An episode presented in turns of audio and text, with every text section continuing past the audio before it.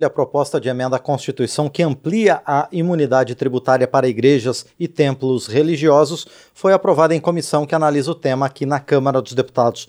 O texto proíbe a cobrança de tributos sobre bens ou serviços necessários à formação do patrimônio, à geração de renda e à prestação de serviços de todas as religiões. A proposta prevê também que não podem ser tributadas as organizações assistenciais e beneficentes ligadas a confissões religiosas, como creches, asilos e comunidades terapêuticas, entre outras.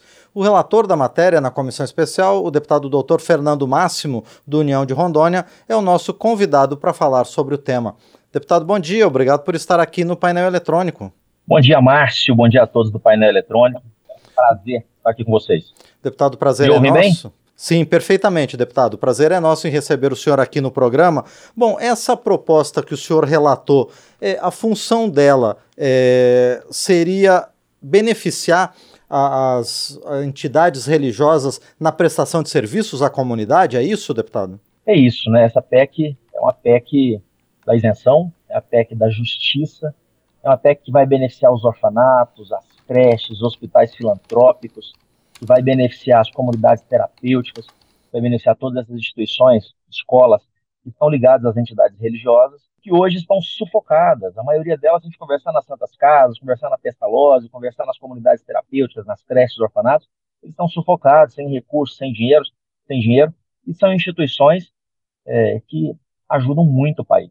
Tiram pessoas da depressão, do suicídio, amparam menores sem pais, órfãos, colocam crianças nas creches, tiram moradores em situação de rua, atuam nas comunidades terapêuticas, livrando do álcool e das drogas, restauram casamentos. Então, traz, trazem paz para o nosso país, ajudam os governos, onde os próprios governos, federal, estadual e municipal, e municipal não conseguem chegar. Muitas das vezes estão ali ajudando. E a grande maioria delas está ligada a instituições religiosas.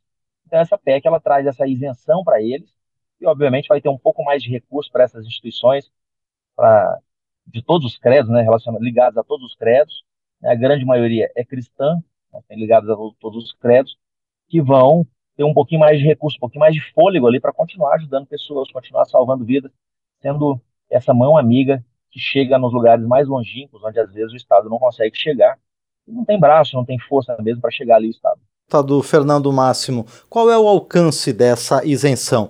A lei já prevê muitas isenções hoje. No que essa PEC avança? Ela avança, vou dar exemplos mais claros para as pessoas poderem entender. Eu sei que você sabe, mas o telespectador às vezes é, precisa entender melhor, quer entender melhor, e vou dar um exemplo claro. Suponhamos que a creche lá ligada à igreja X, Y, Z, ou ligada a tal denominação, ligada e etc., ela quer ampliar sua creche, quer aumentar. Olha, estou atendendo aqui 100 crianças, nós precisamos atender 200 crianças, para isso fazer tantas salas de aula a mais, banheiros, cozinha, etc.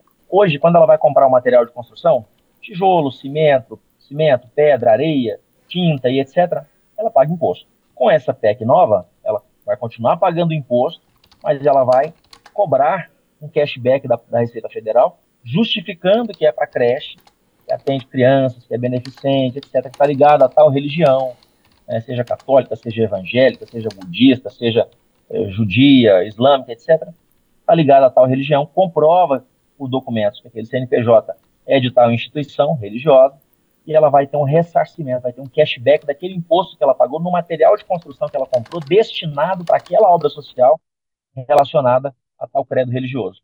Então, tendo essa restituição desse imposto, obviamente, aquela instituição vai ter um pouco mais de recurso em caixa para poder ampliar suas obras sociais, poder atender mais ainda as pessoas, poder dar mais amparo ainda para tantas pessoas necessitadas no nosso país. Isso eu dei um exemplo muito claro, mas a instituição vai comprar, a instituição distribui sopa, por exemplo, para pessoas carentes, distribui alimentos e tal, está precisando comprar uma caminhonete. Se for para a instituição, se não for para a pessoa física, se for para a instituição, também ela pode ter benefício. Então, isso vai ajudar muito para que essas instituições ela tem, elas tenham um pouco mais de fôlego, um pouco mais de dinheiro em caixa para poder beneficiar mais pessoas do Brasil afora. E repito, muitas das vezes o governo, os governos não conseguem chegar a essas pessoas e essas instituições religiosas acabam chegando. Do Fernando Máximo, há outras entidades que não são religiosas que também fazem esse trabalho assistencial. Não haveria aí um tratamento desigual em relação a elas? Não, aí eu acho que podem pleitear uma nova PEC, podem pleitear uma, uma, um novo projeto para poder tentar mudar isso. Eu acho que a gente tem que. Existem nichos, como nessa PEC também tinham sindicatos, tinham partidos políticos, e nós acabamos tirando os sindicatos e partidos políticos. Eu concordo contigo, tem várias outras instituições que não estão ligadas, ligadas a nenhuma entidade religiosa, nenhuma instituição religiosa, e que nesse caso não terão benefício, mas não há nenhuma proibição para que eles pleiteiem também uma PEC, e é mais que justo, que também se tem comprovada dedicação à, à filantropia, a ajudar pessoas carentes, necessitadas em diversas áreas, em diversos ramos, para diversas finalidades. Eu sou completamente a favor que eles pleiteiem vamos passar pela Câmara, vamos, tentar, vamos julgar, vamos analisar, vamos debater, vamos votar e não vejo nenhum problema né, que pleiteie uma nova PEC. Perfeito. Deputado doutor Fernando Máximo, o relatório que o senhor apresentou foi aprovado pela comissão especial e agora essa matéria deve ir ao plenário. Qual a sua expectativa de votação pelo conjunto dos parlamentares?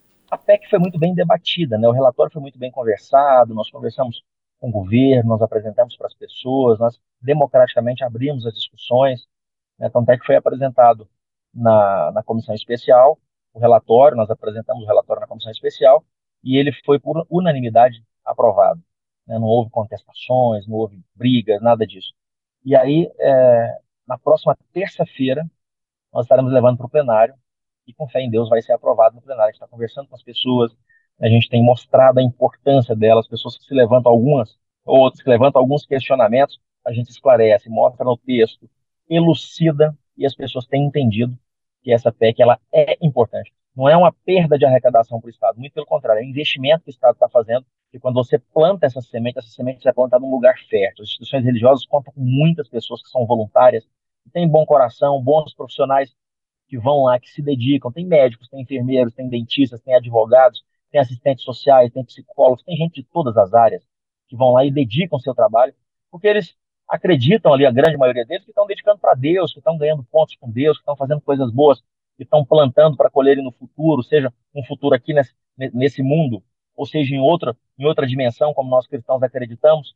É, então, essas pessoas se dedicam muito.